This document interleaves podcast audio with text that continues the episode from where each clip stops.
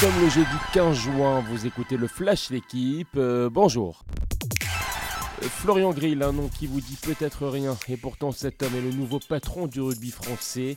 Le président de la Ligue d'Île-de-France a été élu à plus de 58%, président de la FFR par 1800 présidents clubs du pays. Je veux prendre le temps de bien discuter avec les uns et les autres. Nous sommes en train de bâtir un projet de 8 à 10 ans.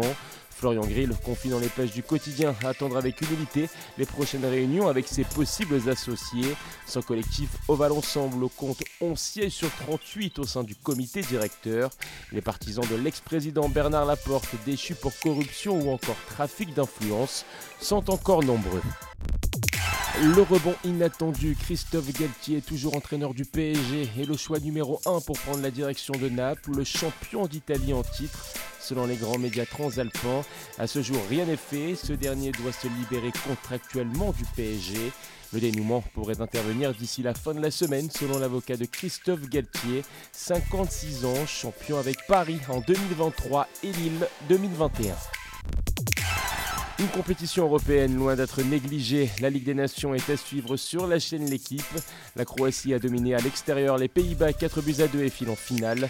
Une rencontre qui s'est terminée après prolongation, 2 buts partout. La Croatie de Luka Modric, buteur, a renversé les Hollandais qui menaient 1-0. Les Croates attendent soit l'Espagne ou l'Italie pour remporter un premier trophée majeur dans leur histoire après avoir été finaliste du mondial en 2018.